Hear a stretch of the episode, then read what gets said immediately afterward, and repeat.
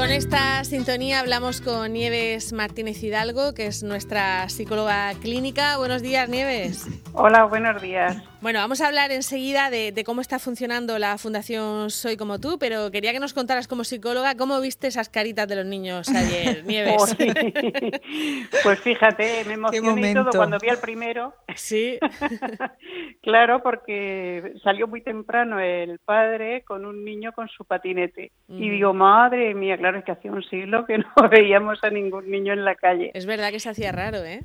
Sí, sí, sí. Y entonces, pues nada, el padre delante con el perro y el niño con su patinete, feliz, feliz, sí. Mm. Se les veía muy, muy bien y bueno, yo lo que vi por aquí, por el centro de Murcia, pues sí, bastante cumpliendo la normativa, unos más que otros, pero bueno, más o menos eh, bien.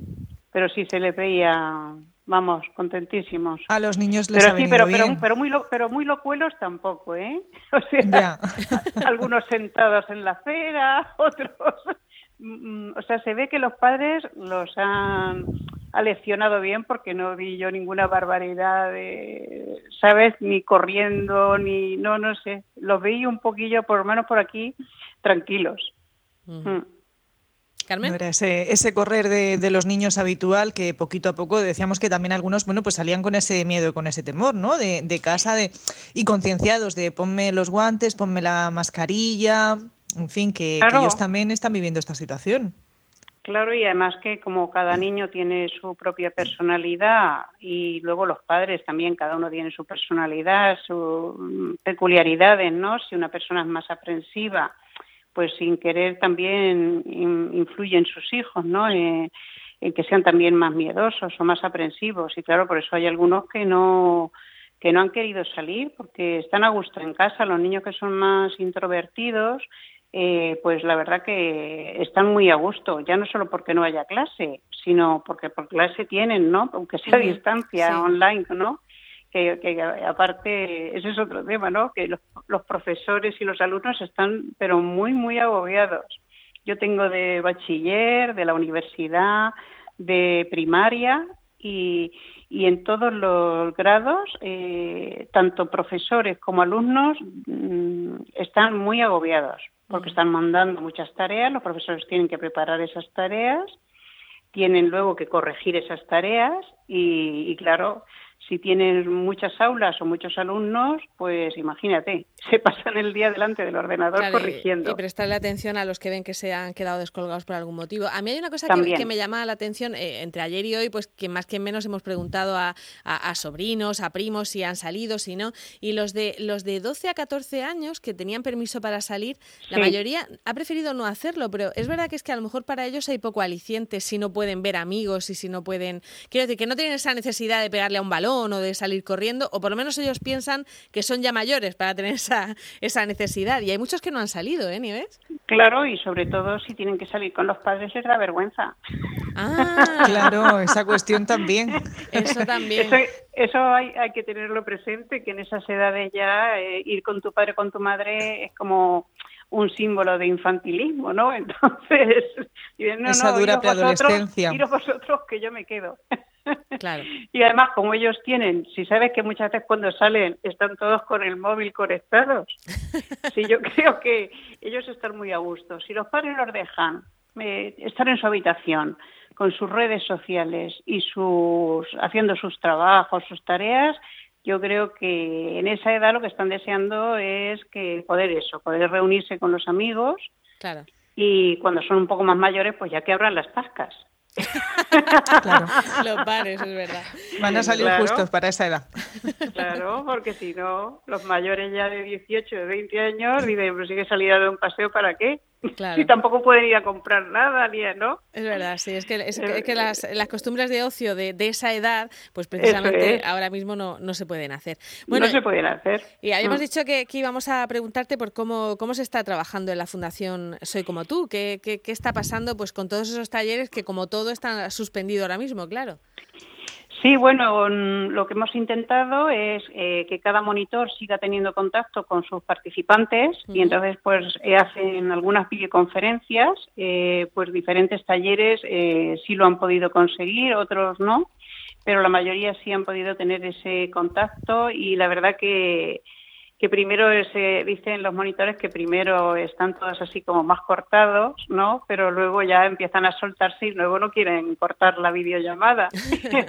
luego me mandan captura de pantalla para que yo les vea las caras y bueno, y, eh, lo que me dicen, lo que me transmiten los monitores es que están, se emocionan, se emocionan mucho.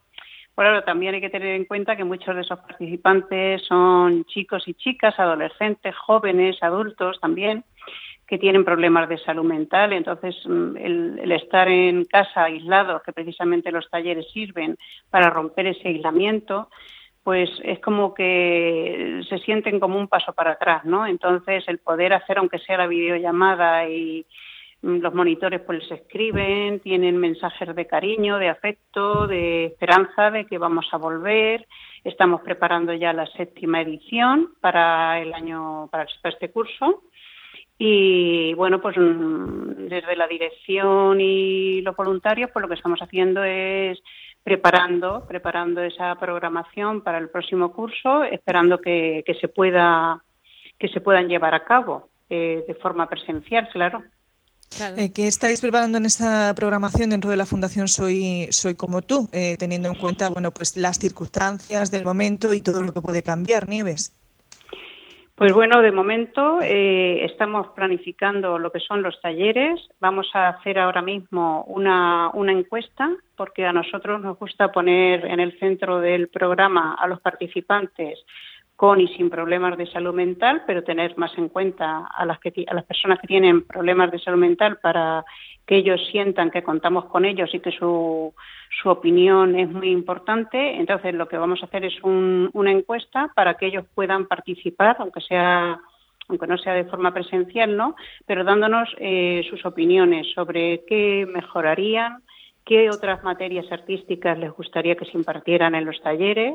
O sea, estamos en la primera fase, que es la de mm, recogida de esa información, para luego, pues si hay que modificar eh, algún taller o cambiar uno por otro porque vemos que tiene más afectación, hacerlo también, pero contando con lo que ellos necesitan, qué aspectos se pueden mejorar de los talleres, qué aspectos eh, de lo, que más les ha satisfecho durante este curso de los talleres de esto de la, de la sexta edición y, bueno, también deciros que no hemos estado parados, hemos hecho ya el lanzamiento de, aunque sea online, ¿no? Porque no hemos podido hacer la acción artística en la calle, eh, pero hemos hecho ya el lanzamiento de Puentes, del, mm, periódico que sabéis que hace la Fundación pero la hacen los participantes, ¿eh? O sea, participan mm, muchas personas que, participan en esos talleres, pues unos haciendo dibujos, otros fotografías, otros escribiendo artículos. Y este, esta edición eh, ha tratado sobre el tema del acoso escolar. Entonces hemos hecho un estudio, recabado mucha información y bueno, pues se puede descargar de forma gratuita entrando en la página web de fundacionsoycomotú.org. Muy bien, está disponible ya entonces, ¿no? Está disponible, sí. En papel también lo tenemos, pero aquí guardado en cajitas en la fundación, porque, claro, porque no hemos podido hacer la presentación en público. Claro, efectivamente. Mm. Sí, el otro día hablábamos con, eh, con, los cronistas que también tienen su revista debajo de, una escalera, nos decían ellos, los pobres. Eh, pues eh, Nieves Martínez Hidalgo, muchísimas gracias y el próximo lunes volvemos a preguntarte por cuestiones de salud mental que dicen todos los indicativos que va a ser una de las preocupaciones para cuando salgamos de este confinamiento. Menos mal que tenemos a Nieves para consultarle cosas. Bueno, solucionarlo todo. Venga. Muchísimas gracias, muchísimas gracias. Hasta, luego. Adiós.